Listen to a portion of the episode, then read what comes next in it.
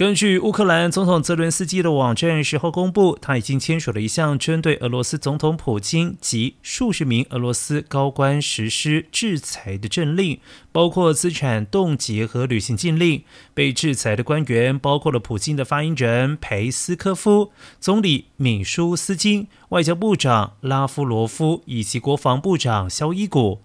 乌克兰外交部长库列巴九号表示，有鉴于俄罗斯似乎打算在乌克兰战到最后一人，当然也必须要提高制裁的压力。